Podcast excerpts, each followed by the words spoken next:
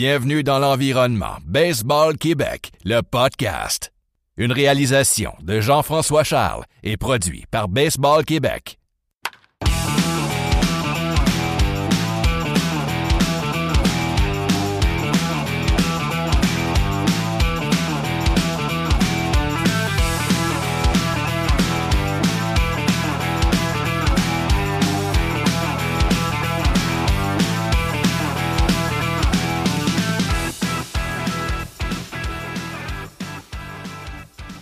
Bonjour à tous et bienvenue à Baseball Québec, le podcast émission numéro 5.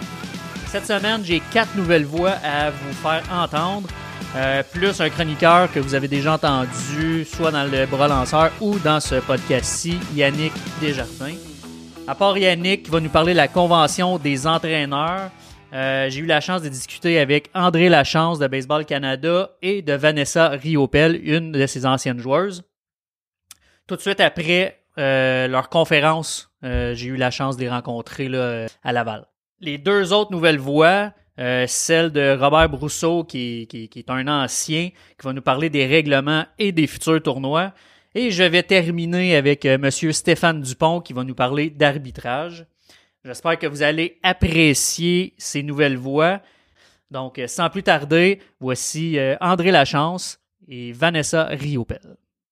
Bonjour tout le monde, bienvenue à euh, un autre podcast de Baseball Québec. Je suis accompagné de André Lachance et Vanessa Riopel. Euh, on est aux, aux assises, mais à la convention des entraîneurs à Laval. André, salut.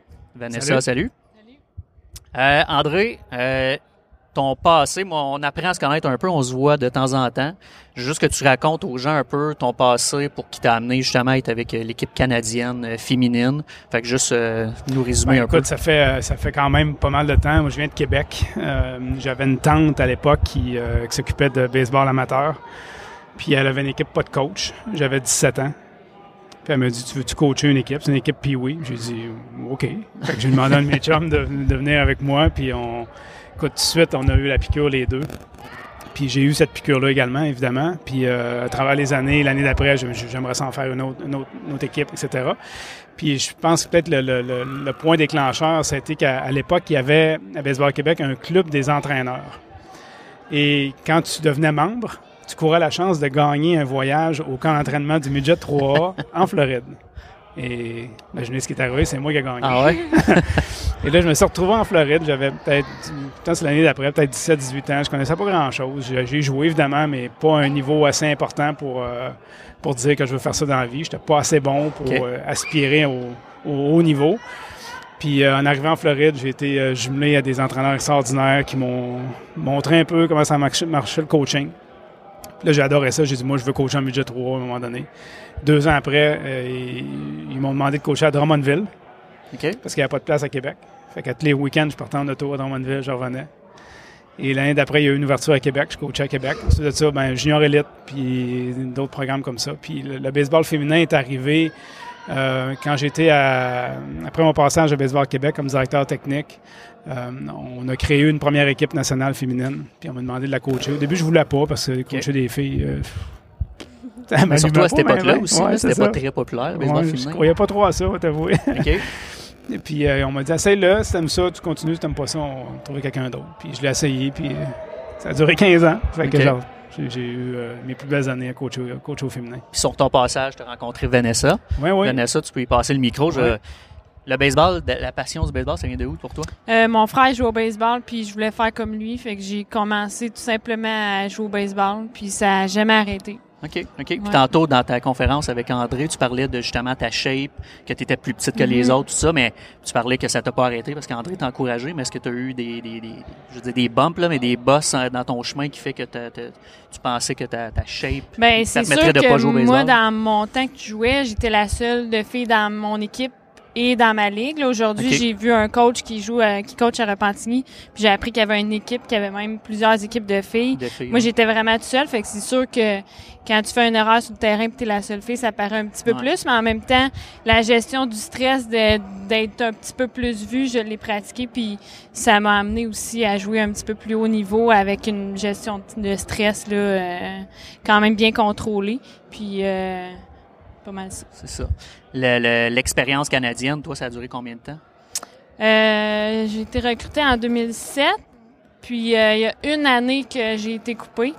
Euh, puis ensuite, dans le fond, euh, j'ai pris ma retraite. Ben ma retraite, j'ai arrêté là pour faire une petite famille en 2015 après les Jeux panaméricains. Là, j'ai appris que tu effectuais peut-être un retour ou que ouais, tu mais ça faut pas le dire, c'est secret, mais peut-être. Je ouais. vais le couper au montage. On- non, non, c'est pas vrai.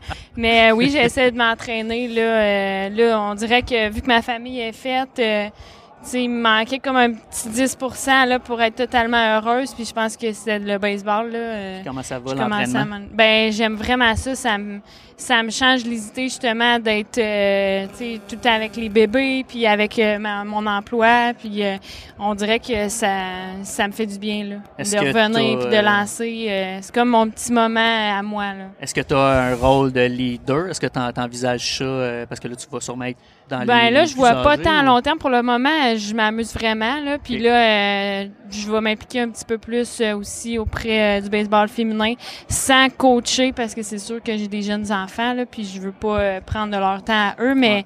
C'est au moment où euh, moi ça me permet de me pratiquer, ben je vais pouvoir euh, aller euh, aider les jeunes filles aussi là à pouvoir monter. Puis je suis je suis assez généreuse de tout ce que j'ai appris aussi là. Est-ce que le coaching, éventuellement, quand les, les enfants vont être un peu plus vieux, c'est quelque chose qui t'intéresse? Ouais.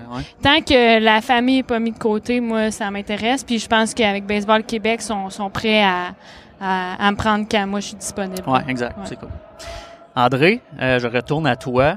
Euh, ce côté-là, je le connais pas beaucoup, mais je sais que tu fais quand même, euh, je veux dire, le tour du monde, mais tu te déplaces beaucoup euh, pour faire des conférences. C'est quoi les conférences que tu donnes exactement?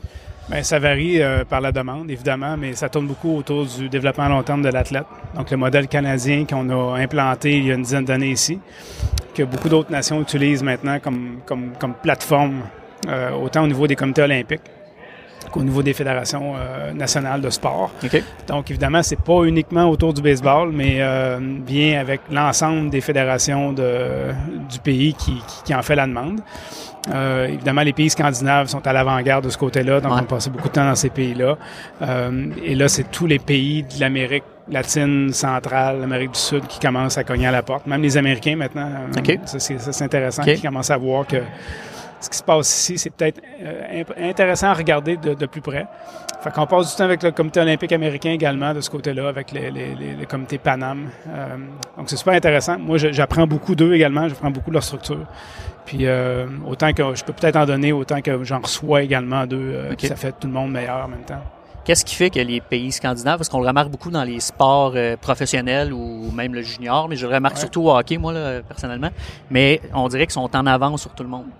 Puis Ouais. pourtant, c'est des pays qui ont une population beaucoup plus euh, petite que les autres pays. Similaire au Québec, même des Exact, fois. Exact, la Norvège est à un million près, à peu près similaire au Québec. Puis ils sont champions olympiques Ouais, les exact. Jeux olympiques d'hiver. C'est ça. ouais. Mais euh, c'est des pays, euh, je fais la comparaison, c'est qu'ici, on est champion des meetings, champion pour parler, champion pour développer des livres en papier glacé. Mais pendant qu'on fait ça, eux, ben, ils prennent la conna- les connaissances puis ils mettent en application. OK. Fait que ça, c'est la grosse différence. Pour un projet que nous, ça peut prendre peut-être euh, trois ans, quatre ans à mettre en application, eux, au bout d'un an, c'est fait, puis c'est sur le terrain. Fait que ça fait la différence qu'on est toujours à rattraper ce qu'ils font parce qu'ils sont plus vite que nous à l'appliquer, à le mettre en place. Est-ce qu'il y a d'autres pays, autres que les pays scandinaves, que c'est comme ça? là? Ou- Euh, je pense que les Japonais commencent tranquillement à, à- à vouloir prendre certains de nos principes, surtout au baseball, parce qu'ils se rendent compte qu'on blesse, ils blessent beaucoup de lanceurs. Lorsqu'ils arrivent à 24-25 ans, beaucoup de lanceurs japonais qui, euh, qui brisent.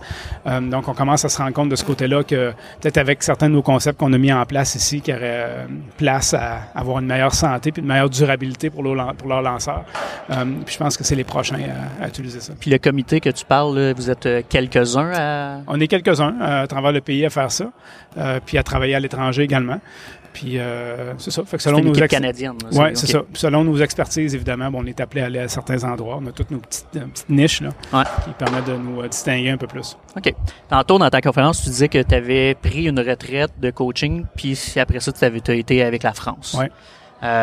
Qu'est-ce qui est différent au niveau du baseball avec la France, le Canada? Vous avez gagné en plus. Ouais. Donc, c'est une belle expérience. Ouais. Ben, je dirais pas que c'est une retraite de coaching. Je pense que c'est une transition.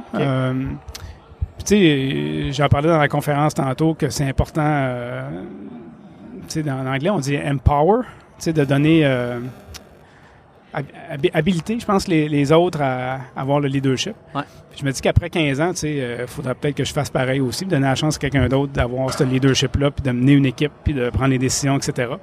Fait que c'est un peu ce qui m'a poussé à prendre cette décision-là. Puis en même temps, j'aime tellement le terrain, j'aime tellement coacher que quand la France a cogné à la porte, mais évidemment, c'est intéressant surtout de coacher en français, ce qui m'était Ouais. pas arrivé Ah ouais, en c'est vrai, 15 c'est vrai. ans. On- évidemment, en, en discutant avec Vanessa puis d'autres Québécoises, on parle en français, mais le le- le day-to-day se fait en anglais, évidemment, parce que c'est l'ensemble du, Ouais. du- du pays qui est comme ça. Et euh, donc, le fait de, de coacher en France, c'était intéressant. Il y a- La différence, évidemment, beaucoup moins d'expérience de match. Un côté mental, peut-être un peu plus déficient là-bas que ça peut l'être ici.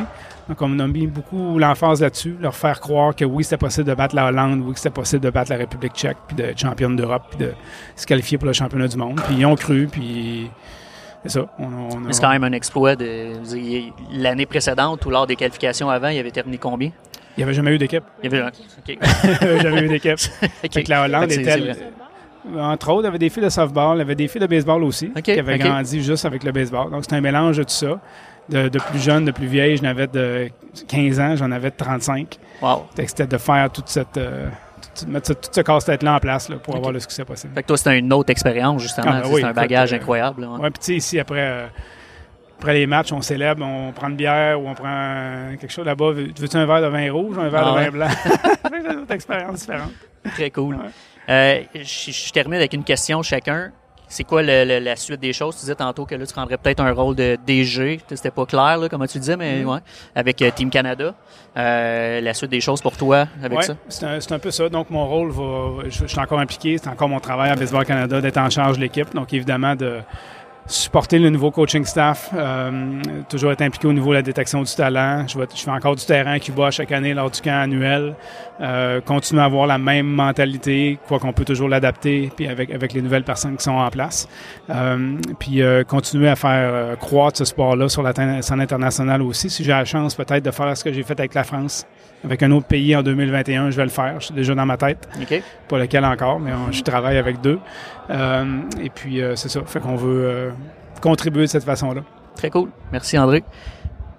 Vanessa, euh, tu es en train de t'entraîner. On va te souhaiter de tailler une place. Merci. Est-ce que, qu'est-ce que tu as fait aujourd'hui, conférence, en donner aux gens? Est-ce que c'est quelque chose qui t'intéresse? Est-ce que c'est quelque chose que, que tu aimes faire? Ben, c'est quelque chose que j'ai jamais envisagé faire, mais quand Yannick m'a appelé euh, puis euh, pour le faire avec André, c'est sûr que c'était c'était le fun de le revoir. Puis euh, j'ai vu un grand intérêt aussi des gens, là, fait que euh, à suivre. J'ai aucune idée euh, ce qui m'attend à ce niveau-là. Donc, on te souhaite de faire l'équipe. Est-ce qu'il y a d'autres choses qu'on peut te souhaiter dans les prochaines, euh, prochaines semaines, prochains mois? avec la famille. J'ai des, pour vrai, j'ai j'ai j'ai tout ce que je veux là. Ouais. Je suis 100% heureuse, fait que Puis on va essayer d'aller te voir pour le baseball 5 aussi à l'école. ouais. Merci à vous deux. Merci. Bye bye. Très intéressant, André et Vanessa. Les conventions de Laval et Saint-Hyacinthe sont choses du passé et reste maintenant celle de Québec qui a lieu en fin de semaine le 20, euh, le 20, le 20, le 22 février. Euh, J'ai discuté avec Yannick, qui est l'organisateur des trois conventions pour les entraîneurs. J'ai discuté avec lui lors de la convention de Laval qui était la première de tous. Voici ce que ça donnait. Développement des entraîneurs. Rebonjour à tous. On est à la convention de Laval avec l'organisateur Yannick Desjardins. Comment ça va, Yannick? Ça va super bien, toi? Ça va super bien aussi. Euh, comment ça se passe? Es-tu content, Dan? Très, euh, très, très content, euh, autant de l'allure des conférenciers que les participants. Écoute, euh, il y avait des conférences, entre autres, le vendredi soir avec Yannick Bergeron, ce qui, écoute, ça allait jusqu'à des estrades même. Écoute, euh, euh, un très bon nombre de participants, plus de 400 inscriptions. euh, le monde prenne des notes, ils ont des sourires, il y a des entraîneurs qui essayent. Non, non, je pense que la participation est, est très, très bonne. De mon côté, tout se passe bien. Un comité exceptionnel en espérant que de l'autre côté, au niveau des participants, ils soient aussi enthousiastes que moi. Je pense que oui, parce que moi aussi, je me promène. Moi, c'est ma première participation ici, puis à part le froid, parce qu'il fait froid quand même. Euh, moi, je pense que tout le monde est content, pour vrai aussi. Là. Puis le meilleur est à venir, là, parce qu'au moment de l'enregistrer, on est à mi-journée le samedi. Il reste Yannick Bouchard, il reste Marc Griffin, si je me trompe pas. Exact, Il exact. reste encore beaucoup de choses, fait que je pense que c'est bien parti. Exactement, au niveau des conférences principales, c'est tout le temps ça. Puis, tu sais, on est tout le temps partagé avec le centre entre, on part avec une température qui est assez haute, sans oublier, par contre, qu'après nous, dans un centre de, bon, de, de soccer intérieur, ben, il va y avoir des games de soccer ce soir qui, eux, euh, ils veulent pas que ça soit trop chaud. Fait qu'on est tout le temps partagé entre nous qui est là en, en mode écoute, puis le- les, les participants d'une autre activité après nous. Donc, euh, fait que présentement, effectivement, mais euh, non, écoute, un, un grand, je veux dire, un grand line-up de, de conférenciers cette année. Euh, euh, je dirais que suite au sondage, le monde veut beaucoup de de- d'informations sur du baseball, de la technique.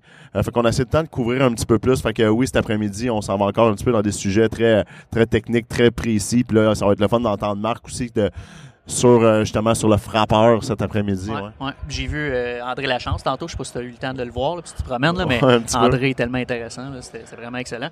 Euh, Est-ce qu'il y a des affaires qui sont différentes cette année par rapport aux autres années? Je te dirais, au niveau de la structure, très, très semblable.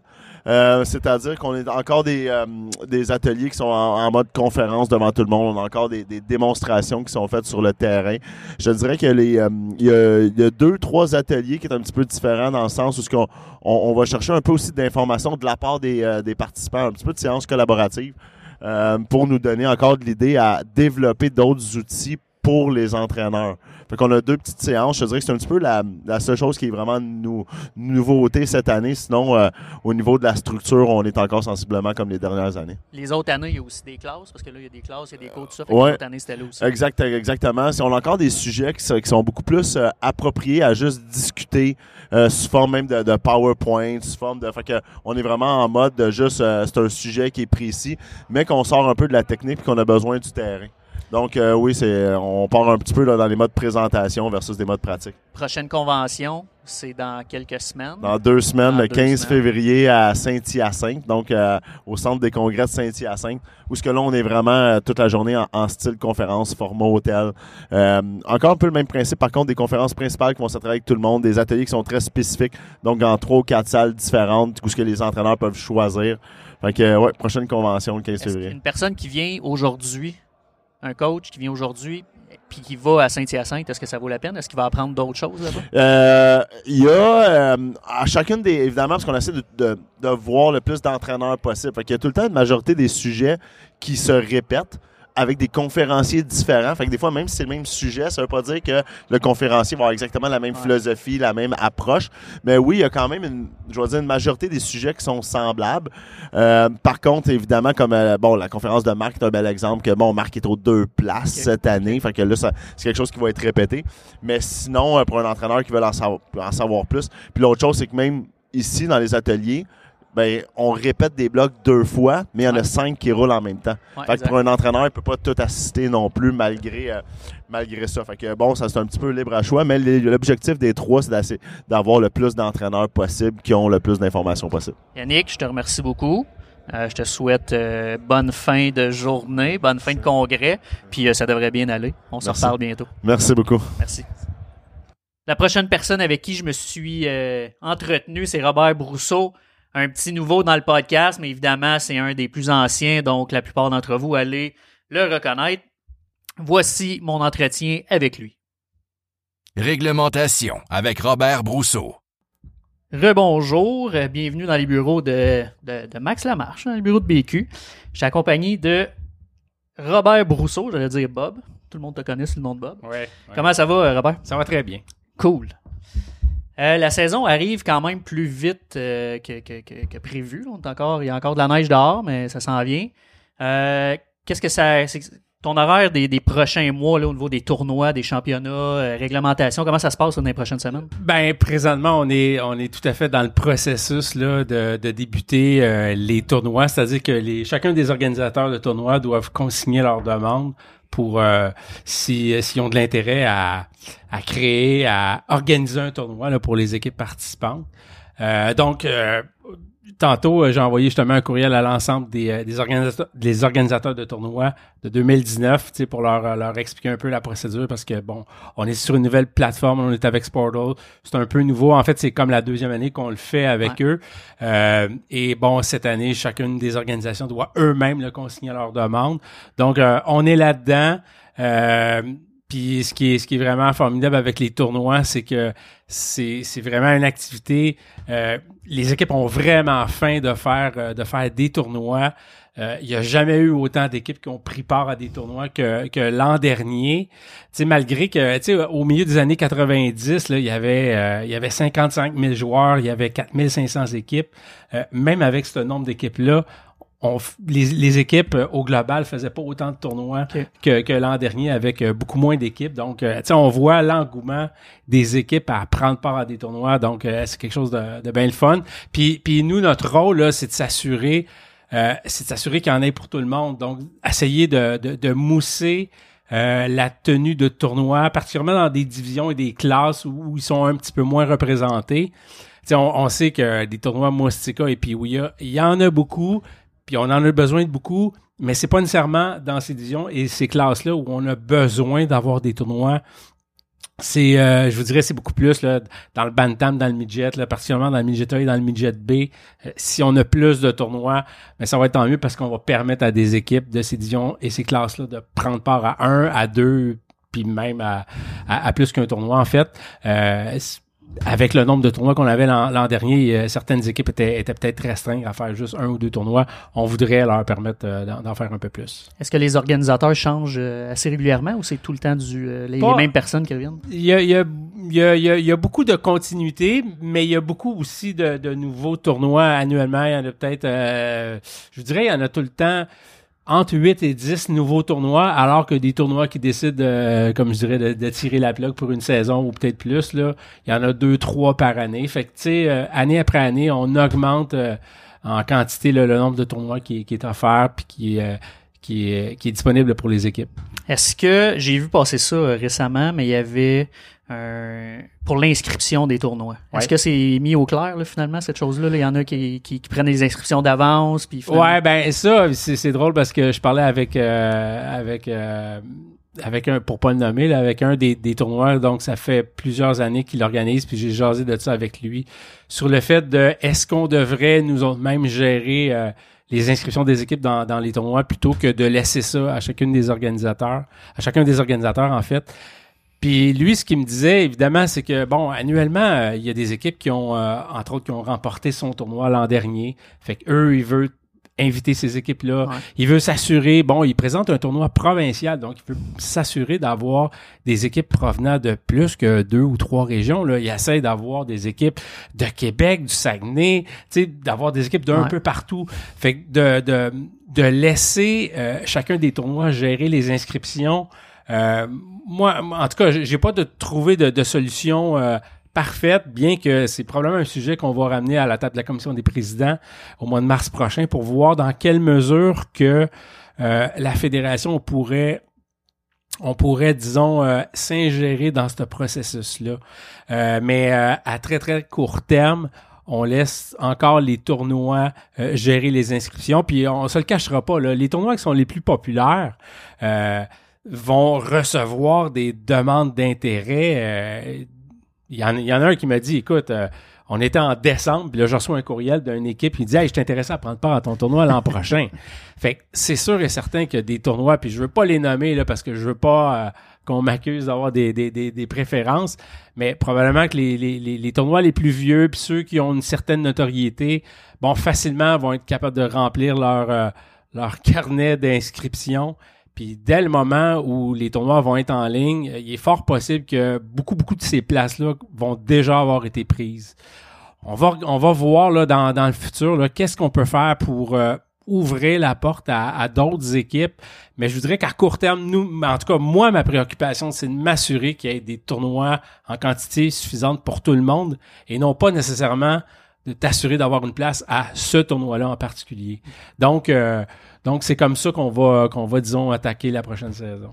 Au niveau des championnats, Euh, les préparatifs pour les, les futurs championnats de cet été, comment ça va? Ben, ça, ça va bien. Euh, on est en, c'est-à-dire qu'aux aux années paires, euh, c'est un, c'est un changement qui est beaucoup moins grand puisque la plupart des, de nos championnats viennent à échéance aux années impaires. Donc, entre autres, là, pour les championnats de classe A, euh, Atoma Midget, ça se tient pour la seconde saison dans toute la région de la Mauricie. Donc, euh, l'Atome va être euh, à Louisville, le Moustique va être à Pointe-du-Lac, le Pee-Wee au Cap-de-la-Madeleine, le Bantam Midget va être euh, à Trois-Rivières et probablement même des quelques parties au stade de Trois-Rivières. Donc ça, ça va se tenir du 4 au 7 septembre prochain, donc toujours le week-end de la fête du travail. Pour ce qui est des championnats Moustique 2A et Midget 2A qui tiennent aussi la fête du travail, tout ça va se à Québec, c'est-à-dire au même site que l'an passé. Euh, le Moustique étant au stade Canac et le Midget 2A va être au magnifique terrain euh, à Sainte-Marie-de-Beauce, euh, le stade Julien Fauché. Pour ce qui est des championnats de classe B de Moustique à Midget, ça se tient pour la deuxième saison à Montréal. Donc, le Moustique est à Montréal-Nord, le Pee-Wee est à Tétroville, le Bantam à Jarry et le Midget à Saint-Léonard.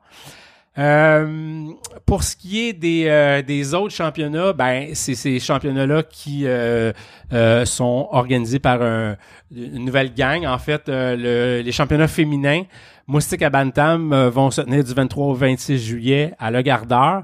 Évidemment, par la, la, la championne des organisatrices, Francine 5 mars, qui a beaucoup d'expérience, euh, entre autres en faisant son tournoi et en organisant également des championnats canadiens. Donc, c'est elle qui va, qui va qui va chapeauter les championnats féminins. Le Pee-Wee 2A sera quant à lui également du 23 au 26 juillet euh, au Stade Canac. Donc, euh, ça va être euh, une belle, un, des, un super beau terrain, là, évidemment, pour, pour les équipes Pee-Wee.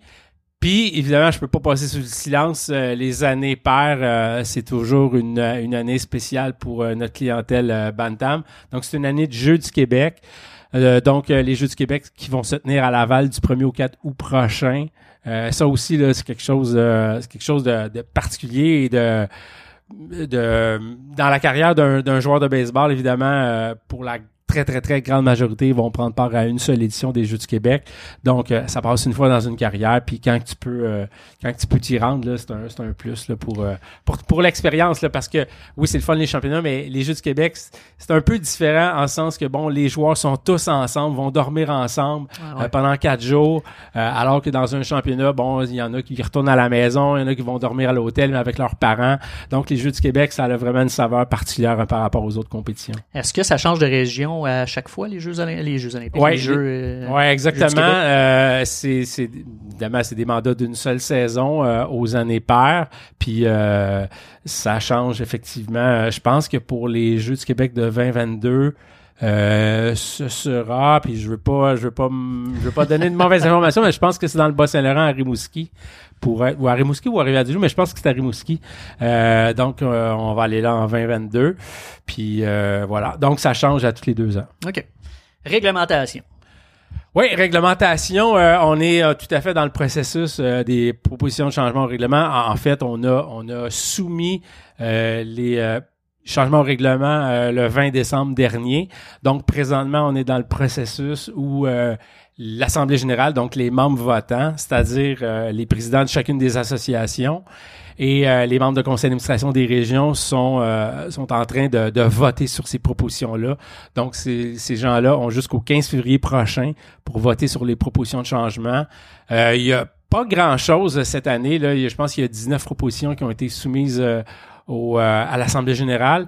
Quoique, euh, on, on a fait un, paquet de...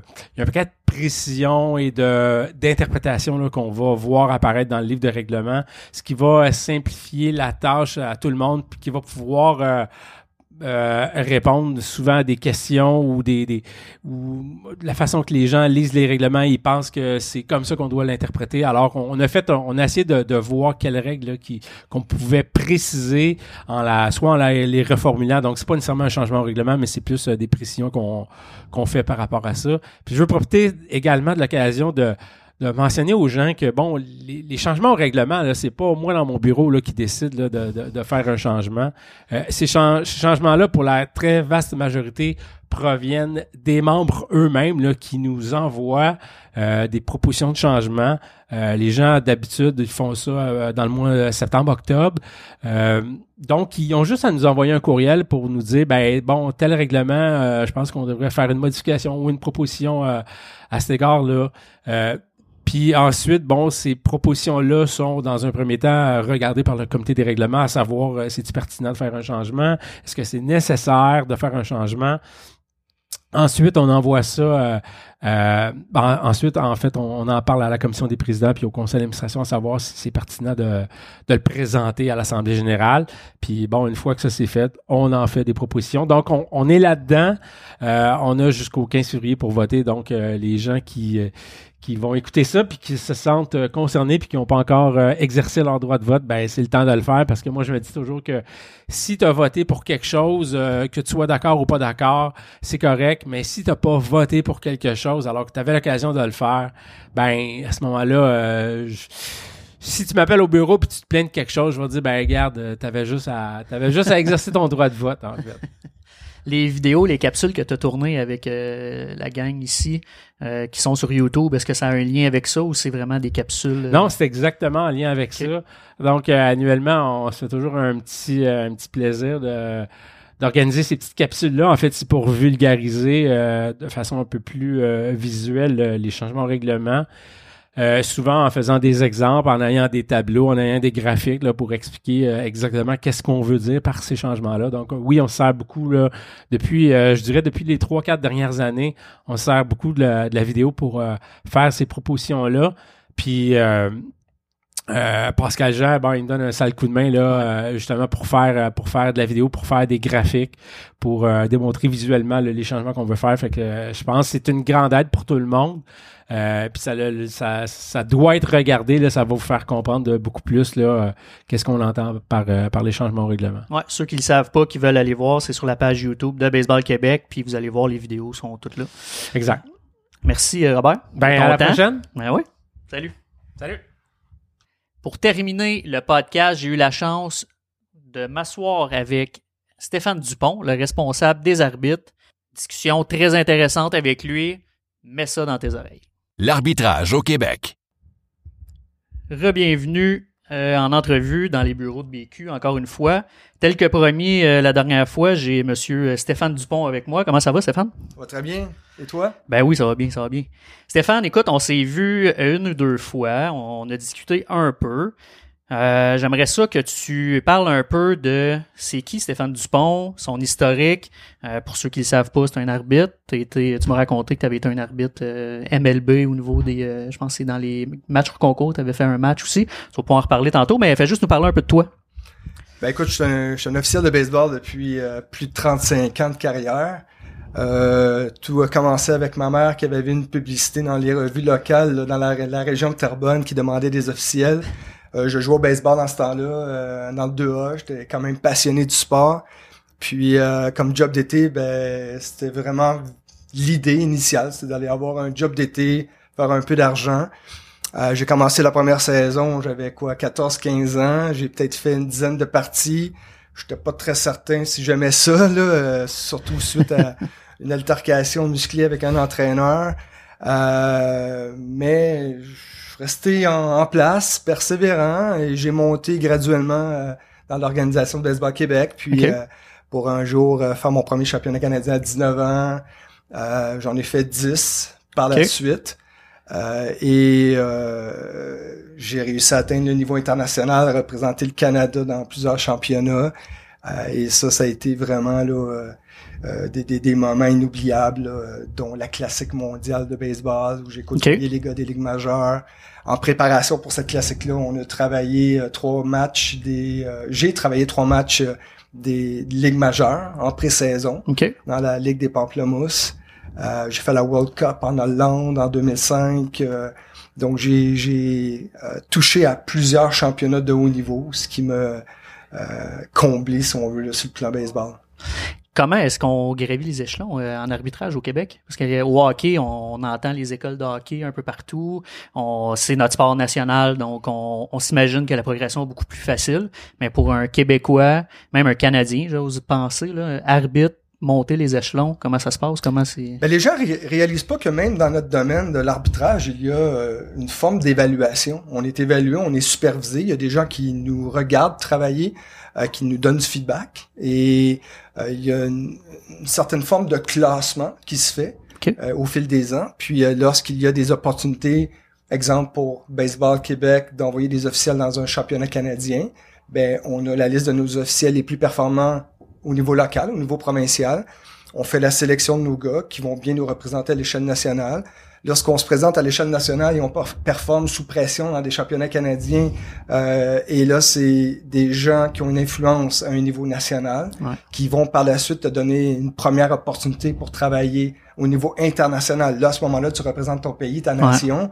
Euh, encore une fois, sous pression, si tu performes bien, ils vont te rappeler, ils vont t'amener à un niveau supérieur comme les Jeux panaméricains que j'ai fait dans le passé. Euh, et, et, et, tout va avec le la performance. Euh, donner une petite anecdote rapide. lors de mon championnat du monde en Hollande, on était 34 officiels de 21 nations différentes. Puis après la première semaine, ils ont remis 13 billets d'avion et d'autobus ah à, à 13 officiels pour les retourner chez eux. Euh, euh, selon leur évaluation, ils n'étaient pas assez performants. Ils ont gardé les 21 plus performants pour la deuxième semaine euh, du championnat. Alors, performe ou t'es dehors. OK. Mais il y a pas, il y a des recruteurs ou des gens vraiment. Vous avez des boss qui, qui vous, qui vous regardent, puis c'est comme ça qu'on évolue. Est-ce qu'il y a des écoles, exemple, toi tu dis, ou un plus jeune dit, moi je vais aller à une école aux États-Unis. Est-ce qu'on a accès à ça pour l'arbitrage? Oui, on a des officiels qui, qui tentent d'en faire une carrière professionnelle et donc de se diriger dans des écoles professionnelles aux États-Unis. Et euh, lorsque tu te présentes dans une de ces écoles-là, il y a plusieurs jeunes officiels qui tentent de, de se faire offrir un contrat. Alors à la fin des six semaines, je crois, euh, ils peuvent offrir des contrats à une cinquantaine d'officiels qui vont travailler au niveau mineur, professionnel, donc des, des joueurs qui ont été euh, recrutés par les, les équipes des ligues majeures. Et tu vas travailler dans les ligues recrues. Si tu performes bien, tu peux monter au niveau 2, au niveau A. Par la suite, au niveau A fort, 2A. Et ça prend entre 7 et 10 ans pour atteindre les ligues majeures pour ceux qui tentent euh, l'aventure. Euh, moi, j'ai... On me l'avait offert quand j'avais 19 ans. Baseball Québec m'avait même offert peut-être de, de m'aider financièrement à me déplacer en Floride à l'école d'Harry Wonderstead. Ouais.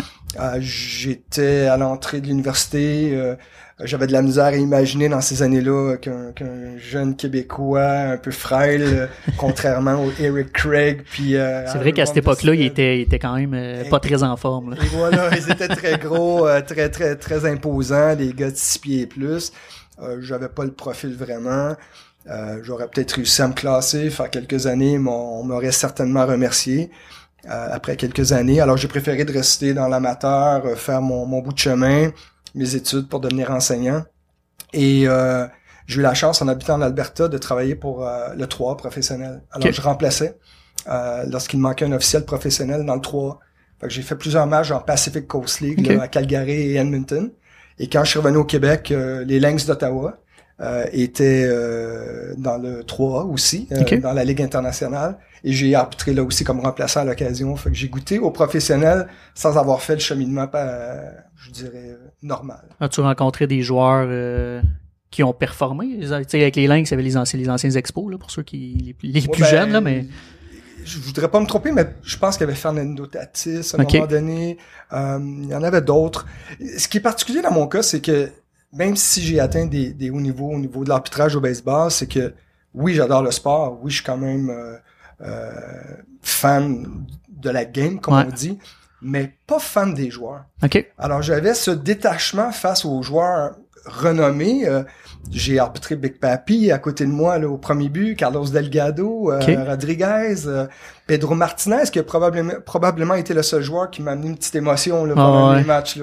J'étais au troisième but, il est arrivé à Porto Rico, là, à la classique mondiale du champ droite. je savais pas que c'était lui. Puis lorsque j'ai vu le 45, Martinez dans son dos monticule, euh, dans le milieu de la rencontre, euh, j'avais mes lunettes fumées en plein jour, en plein soleil. Et euh, j'avais une petite émotion. là, ah, ça, s'est venu à atteindre une petite corde sensible. Mais je te dirais que avec tous les, les, les joueurs professionnels que j'ai côtoyés, les officiels aussi, euh, des ligues majeures, j'ai eu la chance de travailler Ah. avec plusieurs gars, dont euh, Las Diaz et euh, Larry Vanover, Eric Cooper qui est décédé cette année, là, ça, ça fait un choc. Euh, j'ai eu la chance tra- de travailler avec tous ces gens-là.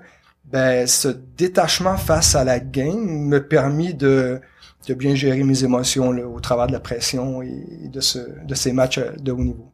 Comment, euh, là, là, honnêtement, je sors ça, je me rappelle même pas de son nom, mais l'arbitre qui est très critiqué présentement dans les majeurs, qui poursuit la MLB, j'oublie son nom, là, oui, mais un nom mexicain. euh, Exact. euh, du moins, euh, on va le latino. Là. Ouais, exact. Euh, Comment, euh, comment, on va, au pire, on va l'écrire euh, quelque part ou on va le modifier, Ouais. là, mais euh, très critiqué, les joueurs clairement ne l'aiment pas. Comment est-ce qu'un arbitre peut continuer dans un, ça pas se faire aimer à ce point-là? Tu t'es pas là pour être aimé, un arbitre, mais là, à ce point-là, d'être critiqué par tout le monde, là, que ce soit les coachs, que ce soit la presse, les joueurs, comment est-ce que ce- cet arbitre-là peut continuer à avoir du succès dans, dans la MLB? Ça moi, ça m'intrigue beaucoup quand même. C'est une excellente question, Jean-François, parce que je me suis toujours dit que la journée où je vais être critiqué d'une manière constante sur le terrain, je, je vais me retirer.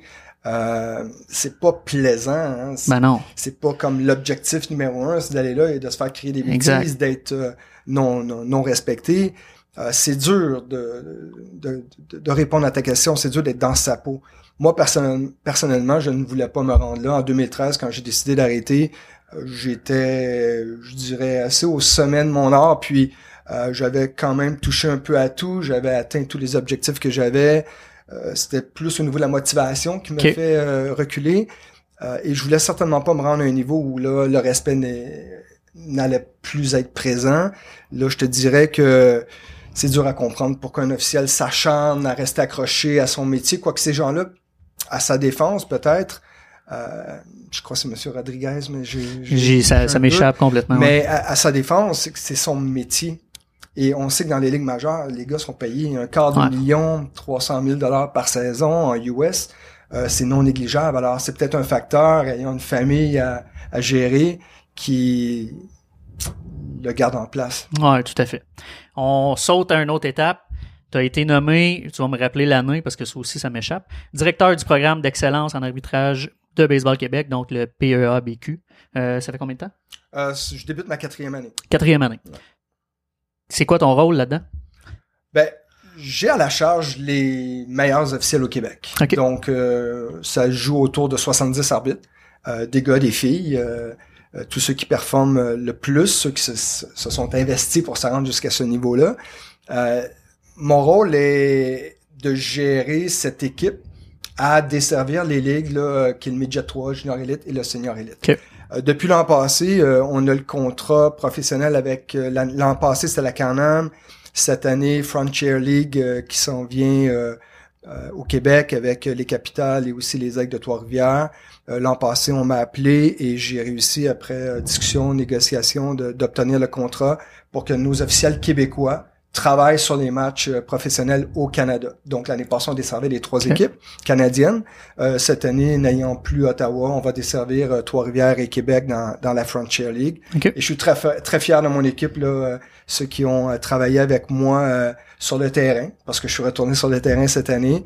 Euh, je suis très, très, très fier de mes gars là, pour avoir réussi à, à, à s'établir, pour qu'on nous rappelle euh, encore une fois pour cette année. Donc, j'ai j'ai la gestion de, de, de tous ces officiels-là. J'ai bâti un programme à cinq niveaux, c'est-à-dire qu'il y a un classement, un peu comme je Ok. t'expliquais plus tôt, où on a évalué nos gars avec un programme de supervision Crow Chief, donc des, des vétérans euh, officiels qui avaient sous, sous leur tutelle une certaine responsabilité envers de, de jeunes officiels. Euh, au travers du programme de supervision, l'année passée, on a fait au-dessus de 100 supervisions pendant la saison. Alors, ça nous permet de bien évaluer notre staff, de leur donner du feedback euh, de qualité pour que les officiels puissent progresser dans leur art. Et euh, ça fait partie des réformes, des choses que j'ai amenées avec mon équipe euh, euh, au sein du programme. Donc, beaucoup de supervision, évaluation, euh, évidemment, on dessert les ligues. Euh, alors, c'est un peu ça. Est-ce qu'il y a des, de plus en plus de femmes qui... Ouais, et puis Ouais. euh, écoute, ça- cette année, euh, tellement fier de, de, de mes filles. euh, j'en- J'ai trois euh, arbitres féminines du Québec euh, Élise, Geneviève et euh, Emmanuel. Elles, elles vont se reconnaître. Elles sont allées en Floride dans un camp euh, dirigé par les Major League, par MLB, euh, pour représenter le Canada. Donc, un camp de perfectionnement, un camp où ils ont pu apprendre avec de très bons superviseurs là-bas quelques trucs euh, du métier. Et certainement que ça va les aider dans leur, dans leur carrière sur le plan local et national, parce qu'elles font déjà des championnats canadiens depuis quelques années. Euh, le changement de Canam vers Frontier, est-ce que ça change quelque chose pour vous, à part qu'est-ce que tu m'as dit qu'il y a une équipe de moins, mais au niveau de la gestion de ton staff, mais là, il y a une équipe de moins, donc une ville de moins à couvrir, j'imagine? Ben, c'est certain qu'au niveau de la quantité d'officiels que j'ai dû utiliser l'année passée, j'ai ouvert les portes aux, aux plus jeunes, des jeunes qui manquaient un peu d'expérience au niveau professionnel. Euh, disons que dans le staff, il n'y en avait pas beaucoup qui avaient atteint un niveau aussi élevé. Euh, ce fut un, un apprentissage pour l'ensemble euh, du staff. Euh, on a travaillé ensemble en pré-saison avant que ça débute à euh, essayer de, de préparer le terrain, à discuter stratégiquement comment on, on va gérer la, la saison. Il y avait beaucoup de rumeurs aussi là, qu'on qu'on allait perdre le contrat, que les Américains allaient Ok. revenir au Québec parce qu'avant, c'était des Américains qui travaillaient chez nous avec un arbitre local, deux arbitres américains. Et là, l'année passée, on a réussi à avoir trois arbitres locaux, ben, en fait, trois arbitres québécois Ouais. euh, ou canadiens. Il y avait aussi euh, quelques collègues là, de l'Ontario que j'ai utilisés pour Ottawa à, à quelques reprises. Mais euh, cette année, la grande différence pour nous, je crois, et je vais préparer mon équipe en ce sens, la Frontier League est une ligue avec plus, euh, avec des joueurs plus jeunes que la Canon. Alors, il y a plusieurs joueurs, plusieurs équipes euh, de bas âge, des joueurs qui aspirent encore à devenir, si on veut, professionnels Ouais. au rang des ligues majeures. Euh, la pression risque d'être différente. J'ai comme l'impression que ces, ces jeunes joueurs-là vont avoir euh, un temps de réaction plus rapide. Euh, donc, mon équipe va devoir être préparée à ça et ça sera mon rôle lors de notre stage là, annuel le mois d'avril. Je vais réunir mon équipe là, et on va passer une heure à discuter des, des éléments que, que nous avons observés euh, sur nos lacunes, des éléments qu'on peut améliorer comme, comme staff.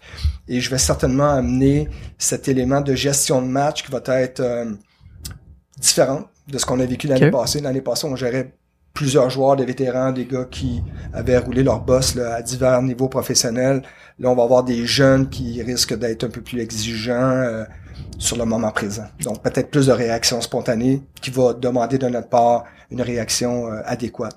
Je- encore une fois, l'an passé, j'ai beaucoup aimé la manière qu'on a géré notre limite de ce qui était acceptable et non acceptable, Ok. avec une exception ou deux dans la saison, mais euh, on s'est pas laissé euh, marcher sur les pieds euh, euh, quand, quand, quand c'était nécessaire. Les expulsions ont, ont dû être faites, puis euh, je suis très, très, très fier de mon équipe.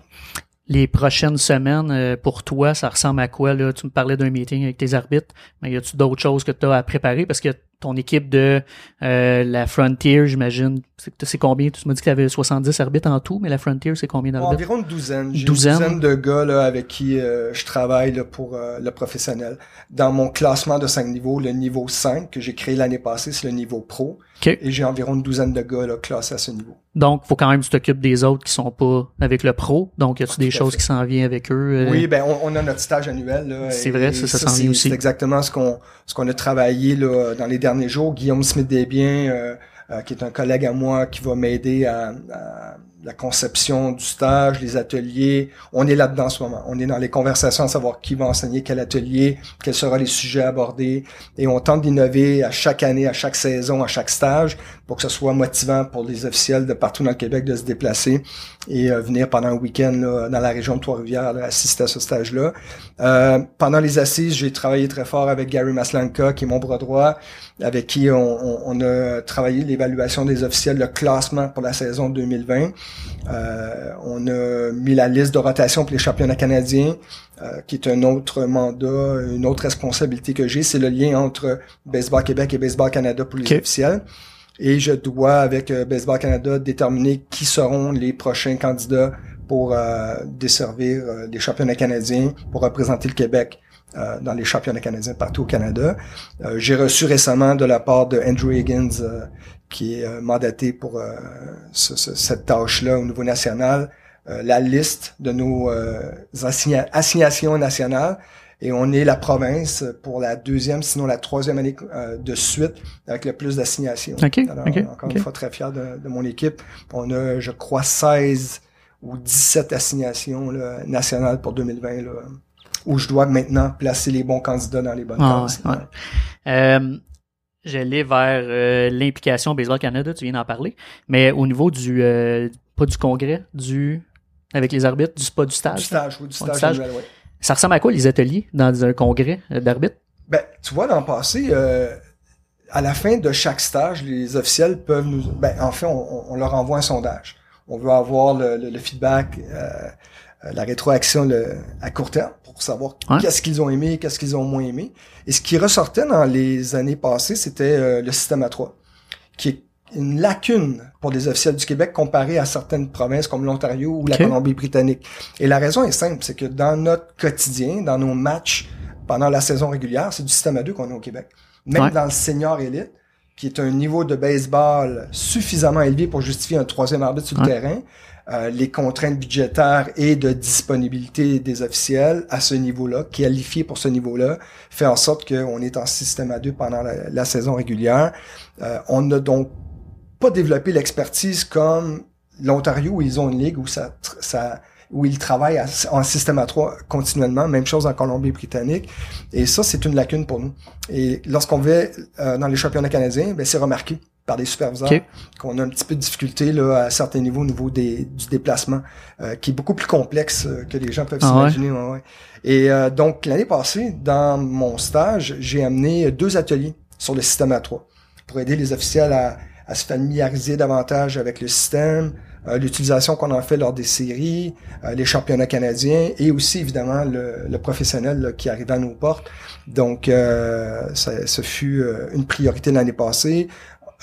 On avait un atelier sur la gestion de match qui a été présenté là, pour tenter de d'offrir un- une meilleure réponse dans les moments critiques OK. adapté au niveau de la ligue aussi, parce qu'une gestion de match au niveau midget 3 ne sera pas la même qu'au niveau senior.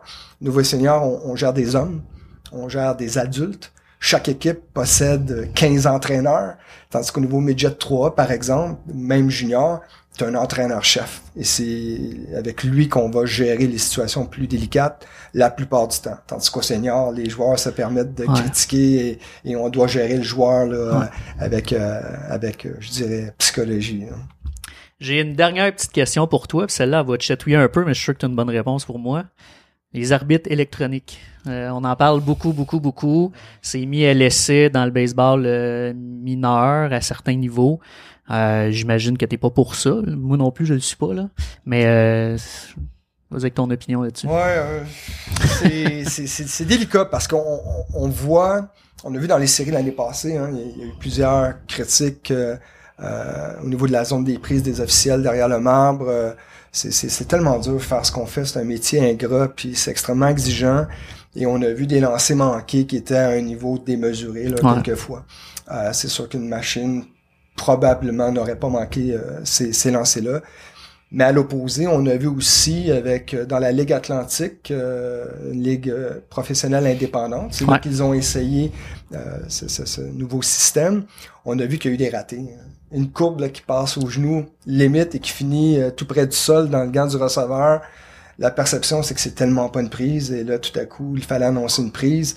Les gens n'en revenaient pas parce que, encore une fois, la balle est près du sol et tout à coup, l'officiel euh, se fait dire dans le- dans l'oreillette qu'il doit appeler une prise. Même lui le fait à contre-cœur.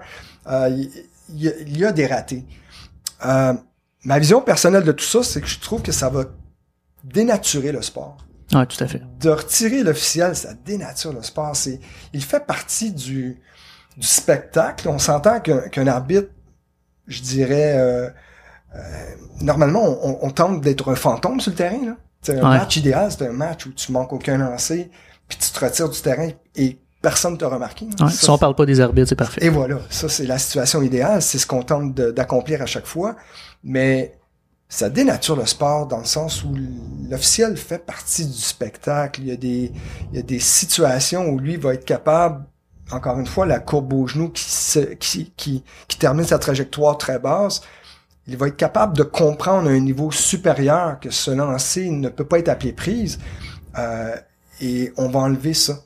Alors, euh, je crains que ça pourrait peut-être faire réagir les fans à, à- à moyen terme, court terme. Peut-être qu'ils vont s'habituer puis il n'y aura pas d'impact avec le temps. Mais moi, personnellement, ça va me démotiver pour aller voir Tout des à fait. matchs de baseball. Puis malgré la difficulté du métier d'arbitre, j'ai déjà entendu, mais j'ai aucune idée du chiffre là, à l'heure actuelle. Mais je sais que à part une mauvaise journée, parce que tout le monde en a, le pourcentage des bons, des, de- du bon appel de l'arbitre, absolument, le pourcentage est très élevé. C'est la qualité de l'arbitrage absolument est quand même bien élevée. Là. Donc, euh, c'est ça. Je me vois mal moi aussi euh, voir euh, des arbitres électroniques là, impliqués dans le jeu. Tu sais, un mauvais call au premier but, on est capable de vivre avec. Là, une reprise vidéo comme ça se fait aujourd'hui. Mais des balles, des prises. Ah, ça, fait, ça fait partie de la Ouais. couleur du sport, ça fait partie Ouais. de l'histoire du sport. Puis ça l'amène aussi à l'occasion une discussion émotive qui, peut faire animer un banc. hein. Les entraîneurs, souvent, ils viennent nous voir parfois, ils le savent qu'il va y avoir une expulsion. À la limite, ils te rencontrent à mi-chemin et ils te disent euh, Écoute, je m'en viens pas te voir pour criti- critiquer vraiment ta zone. J'ai besoin de réveiller mes, mon banc. Regarde, toi puis moi, on va faire un, petit show là, ici. Euh, je vais utiliser le moment présent comme contexte ou comme prétexte, pardon. Puis euh, let's go. Là.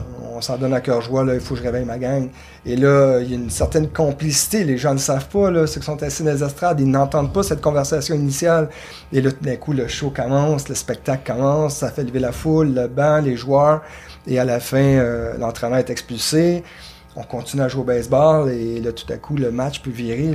J'en ai vu plusieurs situations comme ça. Alors, on, on va éliminer cet élément qui appartenait à l'entraîneur de vouloir peut-être provoquer quelque chose. Euh, il va y avoir des gains. Il va y avoir certainement des lancers qui étaient manqués ne- qui ne le seront plus. Ouais. Mais on va en perdre aussi quelques-uns, comme je disais, qui vont être, euh, ben voyons donc, ça c'est une prise. Ouais. Et tout le monde va. La perception va être que c'est une balle. Très intéressant. Puis ce que tu viens de parler en plus au niveau de la relation de l'arbitre et du, du, coach, tu on le voit pas ça, là, que, que les deux vont se parler euh, peut-être en faisant des mimiques un peu comme s'ils étaient fâchés, mais ils vont juste se dire, il faut que je fasse un show. C'est intéressant. Puis j'aimerais bien ça te, te réinviter éventuellement pour parler justement des relations avec les coachs, avec les joueurs, avec euh, à, notre niveau aujourd'hui professionnel, c'est moins le cas, je crois, mais avec la foule, avec les parents, avec tout ça. Fait que euh, prochainement, j'aimerais bien ça t'inviter pour parler de tout ça. Ça me ferait plaisir. Puis, y, y a tellement à dire au niveau juste la, les parents dans les estrades, hein, leur fait. manière de réagir euh, avec le match devant eux, l'âge des Ben jeunes, ouais. euh, les entraîneurs, les joueurs, tout ça, euh, c'est riche. C'est Ah riche ouais, en tout à fait. affaires. Un gros merci, Stéphane. Ça fait plaisir. Salut. J'espère que vous avez apprécié l'épisode de cette semaine. On a plusieurs podcasts qui s'en viennent. N'oubliez surtout pas d'écouter euh, Le Bras Lanceur avec Marc-Antoine Bérubé. On sort un épisode à chaque vendredi. Merci d'avoir écouté ou regardé le cinquième épisode de Baseball Québec, le podcast. Revenez-nous pour le sixième qui sortira le 5 mars prochain. Entre-temps, on va rendre disponible une émission spéciale sur les sports-études. Euh, celui des canonniers de Québec sera disponible le 27 février prochain. Euh, c'est des épisodes de une heure environ, avec plein de gens intéressants. On va faire ça avec plusieurs euh, sports-études aussi dans les prochains jours, semaines et mois. Sur ce, soyez là, bonne fin de journée et à bientôt. Merci d'avoir écouté. Vous pouvez nous suivre sur Google Play, iTunes, Balado Québec et maintenant Spotify et sur la chaîne YouTube de Baseball Québec.